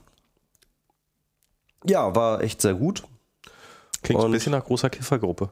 Nö, die war. Ja, dann haben wir so ein bisschen ausgetauscht. genau. Haben wir so, einen Joint rumgehen lassen. Rumgehen lassen. Wir waren auch alle ein bisschen hungrig, dann sind wir doch zur Dönerbude gegangen. Nö, war, war, war echt nett, war eine kleine Gruppe, 20, 50 Leute, aber ja. halt wirklich echt auch hochkarätige, intelligente Menschen, mit denen man echt sehr, sehr gut diskutieren konnte. Und ähm, das war, glaube ich, für alle eine Bereicherung. So. Ja, das war so das Privacy Camp. ähm, genau, ich wollte dann nochmal eine Sache nochmal erzählen. Die Spackeria. Hast du von der mitgekriegt? Nee. Das ist ganz lustig. Also ich bin da gar nicht richtig dabei. Ähm, das hat sich so ein bisschen zwischen. Ähm, Im Chat kam schon die Frage nach äh, Spackos oder Spackeria? Äh, Spacken. Spacken, ja, eigentlich Spacken, ne? Eine Mehrzahl ist Spacken, ne? Keine ja, Ahnung. Aber die Spackeria, das ist äh, sozusagen ähm, ein Zusammenschluss der Post-Privacy-Spacken, ähm, ähm, der ah. sich irgendwie aber in meiner Abwesenheit irgendwie auf Twitter gebildet hat. Also ähm, eigentlich. Und die alle total anonym sind. So unter Federführung von Ed Fasel. Ich weiß nicht, kennt vielleicht auch nicht jeder ähm, Ed Fasel, äh, das ist so ein Pirat, der sehr, sehr, eigentlich sehr, sehr anonym im Netz unterwegs ist, der aber irgendwie aus, äh, ähm, äh, der, Ach, der, ja. der aber sehr mit dieser Post-Privacy-Idee durchaus ähm, äh, sympathisiert. Und da gibt es ja einige in der Piratenpartei. Ähm, aber auf jeden Fall hat sich dann ähm, eigentlich im Zuge genau dieser Geschichte, die da in Niedersachsen abgegangen ist, also äh, hast du die mitgekriegt irgendwie? Du war auf Heise. Mhm. Also der niedersächsische Datenschutzbeauftragte meinte irgendwie irgendwelche Forenbetreiber ähm, Ach, diese Nummer. abzumahnen, ja. ähm, weil die ähm, da also AdSense und sowas geschaltet haben. Also das war das so diese Nummer. Äh, also was war das? Da hat irgendjemand hat ähm, hat den angezeigt. So, äh, wir haben die Vermutung, dass da irgendwie mhm. in dem. Forum was nicht ganz koscher ist. Genau. Und der ist darum wegen AdSense ähm, ab hat er und, und irgendwelchen anderen Werbekrams irgendwie. Also er hat halt Werbung geschaltet, so und er sollte, noch, er sollte noch irgendwie einen Vertrag mit seinem Provider vorlegen, einen genau. irgendwie was Vertrag. Also da waren verschiedene Sachen und, und, und Also es klang so, als ob, als ob irgendwo ein einsamer Beamter sitzt, dem langweilig ist und der jetzt endlich mal eine Anzeige. Also wenn ihr jemand im, wenn ihr jemand in Nordrhein-Westfalen mal so richtig in die eine reinwirken wollt, wovon er sich nicht so schnell erholt, dann Niedersachsen. In Niedersachsen dann schickt seine Adresse an diesen Datenschutzbeauftragten. Der findet schon was. Ja, der, nee, der, der Punkt ist ja der, ähm, dieser Datenschutzbeauftragte hat die bestehenden Datenschutzgesetze einfach sehr, sehr eins zu eins angewendet. Und mh, das ist etwas, was tatsächlich ziemlich unüblich ist. Ähm, das aber durchaus sozusagen schon. Ähm, Kann mal schon, passieren? Also, also nö, das ist halt tatsächlich so, dass äh, bestimmte Datenschützer sich ja auch schon beschwert haben über die, den, den Gebrauch von, äh, äh von Google Analytics, ja. Ähm, da geht es halt tatsächlich darum, dass dann eben ähm, die IP-Adressen der Nutzer nicht nur sozusagen lokal gespeichert werden, sondern ja irgendwie auch weitergeleitet werden an Google und Google die dann speichert sozusagen in den ja. USA. Und das gleiche gilt aber natürlich auch für alle Formen von Werbung. Wenn du einen Banner einbindest, wenn du äh, etc., dann ähm, erfährt davon ja auch sozusagen auch Google beziehungsweise ähm, der entsprechende Werbeklick-Hoster, der dann irgendwie dann auch diese IP hat. Und da IP in Deutschland als eine personenbezogene da ein personenbezogenes Datum gilt, ist ähm, das auch eigentlich immer nach immer nach Gesetzeslage. Ja, genau, also, also beziehungsweise nach Interpretation. Nach ja. Interpretation des Gerichtes. Es gab ähm, auch schon jetzt genau äh, ist das eben dann illegal und so weiter und so fort. Und ähm, diese komische Rechtsunsicherheit, die wiederum hat dann eben diesen Datenschützer, äh, den niedersächsischen Datenschützer, der ähm, hat dann anscheinend die restriktivste aller, ähm, ähm, äh, aller Auslegungen für sich genommen und äh, macht dem jetzt Stress. Mhm. Und das ist echt ganz schön haarig. Also das ist äh, und das das das hat natürlich auch das das regt natürlich auch auf, weil man natürlich dort sieht, dass ähm, da das Internet als solches als ein Kommunikationsraum definitiv gefährdet wird, so langsam durch bestimmte, sag ich mal, eine bestimmte Form von Datenschutz, eine bestimmte Sichtweise von Datenschutz. Wenn ich jetzt zum Beispiel, ich habe dieses Ding auch angesprochen bei verschiedenen Datenschützer jetzt auf dem Privacy Camp, die sehen das alle auch sehr sehr kritisch und ich habe dort auch wirklich mit Leuten gesprochen, die ähm, sehr, sehr, ähm, die auch sehr, sehr äh, viele Dinge sehr, als sehr, sehr bedenklich ansehen, ja. ähm, die im Datenschutz momentan gerade in Deutschland so passieren. Und ähm, das waren, wie gesagt, schon eher so die intelligenteren Leute. Also wenn du so jemand wie Thilo Weichert dann da hast, dann ist wahrscheinlich einfach äh, Ofen aus. Oder diesen niedersächsischen Datenschutzbeauftragten, aber auch der von Hamburg, der ist ja auch ziemlich scharf. Mhm. Und ähm, ja, das ist echt so eine krasse Sache. Und jedenfalls hat sich dann irgendwie unter Fasel eben diese Spackeria gebi äh, gebildet.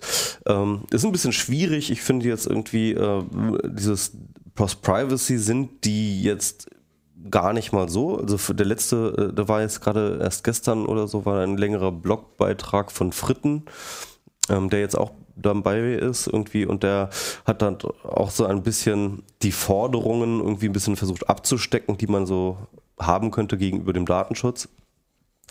was ein bisschen Problem, äh, was weder nicht, nicht so richtig Post-Privacy ist, sondern eher, ich würde sagen, die ganze Agenda von der Speckeria ist dann doch eher ein datenschutzkritisches Anliegen, nicht wirklich ein Post-Privacy-Anliegen. Ähm, äh, bei Fritten liest sich das auch schon ziemlich eng an der Definition dessen, was man so in Deutschland unter informationeller Selbstbestimmung kennt. Ähm, mehr oder weniger zusammengefasst die Position, ähm, ja, mag ja richtig sein, dass ihr unsere Daten schützen sollt, aber solange wir unsere Daten selber freiwillig abgeben, ähm, sollt ihr bitte einfach mal die Schnauze halten und uns einfach mal machen lassen. Also mit anderen Worten, das ist halt schon eine Position, die durchaus in der ähm, sag ich mal, mit, mit dem allgemeinen Verständnis von ähm, äh, informationeller Selbstbestimmung durchaus äh, ein vereinbar ist. Mhm. Ähm, und insgesamt ähm, geht es da tatsächlich auch thematisch eher darum, um Datenschutzkritik. Und ich finde das ein sehr, sehr wichtiges Anliegen, ganz ehrlich. Ähm, deswegen unterstütze ich dieses Projekt auch äh, ähm, und äh, verlinke das auch gerne immer wieder in meinem Twitter-Stream. Aber es ist schon ein bisschen was anderes als jetzt sozusagen Vielleicht eine Post-Privacy. Artikel, wenn du die Adresse sagst, dann können wir es auch. Genau, äh, spackeria.wordpress.com ist die Adresse. Und ähm, dort sind wirklich interessante Artikel, die datenschutzkritisch sind. Ich habe, ich hatte ein bisschen die Idee oder beziehungsweise hätte es eigentlich ganz gerne gesehen, wenn ähm, da es auf dem Privacy Barcamp eine Session gegeben hätte zu einfach äh, Datenschutzkritik, ja. Mhm. Ähm, und ich glaube, das wäre auch sehr dankbar aufgenommen worden, weil wie gesagt, es gab diese ähm, ähm, ähm durchaus äh, äh, ähm, das Bewusstsein dafür, dass es da, dass da einiges schief läuft. Ähm, ich für mich habe mir jetzt nicht gesehen, dass ich das jetzt, dass ich jetzt die richtige Person dafür bin, denn und das, und das ist dann auch so meine Kritik an dem äh, Spackeria-Blog. Ich würde Datenschutzkritik und Post-Privacy auseinanderhalten wollen. Ja, weil ich glaube, wenn die Datenschutzkritik aus der Post-Privacy-Ecke kommt, ist sie von vornherein. ist sie von vornherein nicht so richtig wirksam, nicht so richtig glaubwürdig. Ähm, mhm. Und ähm, als wenn sie jetzt wirklich sozusagen von Leuten kommt, die Datenschutz äh, äh, grundsätzlich erst einmal befürworten. Ähm, und das sehe ich dann doch schon noch also vom Denkansatz her bei vielen dort schon noch gegeben. Deswegen finde ich das Spackeria-Blog einerseits gut. Ich fände es aber tatsächlich besser, wenn sie sich als nicht ein Post-Privacy-Blog, sondern als ein datenschutzkritisches Blog sehen würden. Oder beziehungsweise positionieren würden. Das tun sie in ihren Artikeln, aber nicht so richtig in ihrem Mission Statement. Ja, aber so, äh, ich meine, so Vereinigung der Post-Privacy-Spackessen und Spackos, das klingt schon sehr lustig. Das passt schon. Ja, also, also der Name ist natürlich witzig so und finde ich ja auch gut. Und ähm, wie gesagt, ich unterstütze das Projekt auch so. Ich glaube aber tatsächlich, dass es eben ähm, ähm, im allgemeinen Diskurs an Relevanz gewinnen würde, wenn es sich halt sozusagen ähm, halt ähm, dezidierter als einfach ein datenschutzkritisches Blog sehen würde. Mm. Und das ist auch durchaus, glaube ich, innerhalb der Datenschutz-Community mm. ähm, wäre das durchaus auch, glaube ich, würde das auf fruchtbaren Boden äh, fallen. Ach, ich finde, es kann ganz gut klappen. So ja, gerade auch mit so, einer, mit so, einer, Kontrathese kann auch ganz gut. Ähm ja, warten wir es ab. Warten wir es ab. Es sind auf jeden Fall, ähm, bisher sind sehr, sehr lesenswerte Artikel ähm, und ähm, sehr, sehr gute Gedanken drin und ähm, auch sehr, sehr aktualitätsbezogen, was auch sehr wichtig ist. Finde ich gut jedenfalls. Würde ich mal darauf hinweisen. So. Ähm, ähm, was haben wir jetzt noch? Eigentlich haben wir gar nicht mehr so wahnsinnig viel, oder? Ja, können wir eigentlich auch mal langsam. Ja, ich habe jetzt auch eigentlich nichts mehr. Ich meine, wir haben eigentlich alles Wesentliche. War noch sonst irgendwas außer Gutenberg? Eigentlich nicht, oder? Nichts Wesentliches. Ich meine, wir können noch mal über Libyen reden. Ja. Äh, Libyen. Können wir, können wir, auch beim nächsten Mal machen. Ja, also das die ist mir auch alle. Die haben auch einen lustigen. Das ist, das ist mir auch alles noch zu chaotisch, da habe ich noch keine Meinung zu. Ach, also Gaddafi wäre schon lustig. Irgendjemand meinte irgendwie so, wir haben dann irgendwie darüber geredet, ob jetzt, ähm, also ich habe ja diese Wette abgeschlossen, ob der Gutenberg jetzt irgendwie zurücktritt und es wäre natürlich eigentlich als nächstes die Wette dran, wie lange Merkel durchhält, jetzt ohne ihren Helden natürlich so ja. und äh, natürlich auch wieder die Demütigung des Kabinetts beziehungsweise der, der Regierung, ähm, die jetzt nun anhält, dann jetzt die bevorstehende Baden-Württembergs-Wahl, die durchaus zu einem Desaster werden könnte. Mhm. Ne? Und ähm, wenn man da jetzt irgendwie überlegt, dann kann dann natürlich äh, bei einem entsprechenden Ergebnis äh, der Druck auf Merkel entsprechend wachsen. In Und dann Hamburg waren man noch Wahlen, ne? Hm? In Hamburg waren noch Wahlen. Genau, in Hamburg waren Wahlen, da haben sie ja auch echt schon übel abgekackt. Das war ja absehbar. Aber, war, aber es war so absehbar, dass wirklich auch keiner so. Ja, Hamburg hat, äh, war CDU schon- hat nur noch halb so viele Prozentpunkte. Das, ja, ist ja nichts war Schlimmes. schon eine Demütigung, wenn du überlegst, dass auch schon mal der, der, der Ole von Beuys schon mal die ähm, äh, absolute Mehrheit hatte. Ja, ja. Also, naja, aber der ist halt weg. ja, der ist halt weg. Ne? Also es war schon eine Ole von Beuys Partei eher als eine CDU. Das merkt man da einerseits. Naja, aber auf jeden Fall, ähm, auf jeden Fall konnte man sich überlegen, dass Merkel angezählt ist und dann war dann irgendwie, irgendjemand meinte dann so, dass, äh, ob wir dann Merkel demnächst halt irgendwie ähm, mit ihrem Regenschirm sehen. wie sie da irgendwie wirres Zeug in die Kamera- es regnet. wie, wie sie da so wirres Zeug in die Kamera schreit oder so, ja. Ach ja, das Ja, warten wir es ab, warten wir es ab, warten wir es ab. So, Hagelspinnen bitte Genau. zu schenken nach. Genau. Und ähm, dann vielleicht jetzt nochmal kurz die, die, äh, die nochmal kurz ähm, in den Raum geworfen. Bitte weiterhin spenden, spenden, spenden, damit Mensch, wir. das Kinder, das kannst du aber wirklich gut drauf her. Ja, so langsam, äh, man muss ja auch mal langsam einfach mal zu was kommen. Ja, Flattern, muss, flattern, flattern. äh, flattern, flattern, flattern, spenden, Guck spenden, mal, spenden. wenn, ja. Mhm. wenn ihr uns nicht flattert, wenn ihr nichts flattert einen ganzen Monat lang, man muss ja auch hin und wieder mal was flattern. Und ich will mich jetzt eher, ich wende mich jetzt strategisch geschickt an die Seltenflatterer, Mhm. wie ich selber einer bin. Ach ja. Ich flatter ja total selten leider. Aber bei, also ich meine, bei mir ist ein so ein Klick so zwischen, ich sag mal, 25 Euro wert. Echt? Ja, Krass, so viel? ja, ja. Das heißt, ich wende mich jetzt an die wenig Flatterer, die vielleicht diesen Monat noch gar nicht geflattert haben. Guck mal, wenn ihr uns jetzt nicht flattert, dann kommt das wohl möglich einen guten Zweck zugute. Dann kriegen da irgendwelche Kinder in Indonesien Häuser von gebaut oder Schulbildung finanziert oder äh, Lebensmittel. Stattdessen könnt ihr mit diesem Geld auch was Sinnvolles anstellen und uns davon Podcast-Equipment kaufen. Max, das hast du schön gesagt. Das habe ich schon gesagt, oder? ja, ja. Genau. Für die kommende Weltgesellschaft, äh, beziehungsweise gegen die kommende Weltgesellschaft. ähm, Ich meine, die sind schon arm, die, die können damit schon umgehen. genau, also, dann würde ich sagen, ähm, brechen wir hier diesen Podcast ab, ne, Nein, wir- beziehungsweise wir- beenden wir ihn. beenden ihn. Wir beenden ihn und ich, dann kann ich auch endlich mal für den MS-Pult Ah, stimmt. Hey, die erste Sendung seit ungefähr 48.000, Ja. in der du kein, in der du nicht pissen warst. Ein Hoch auf den Wein. Genau. Also, viel Spaß, bis zum nächsten Mal. Vielleicht mal ein bisschen, Genau, und ich hoffe, dass dann Gutenberg auch kein Thema mehr sein wird, einfach. ja.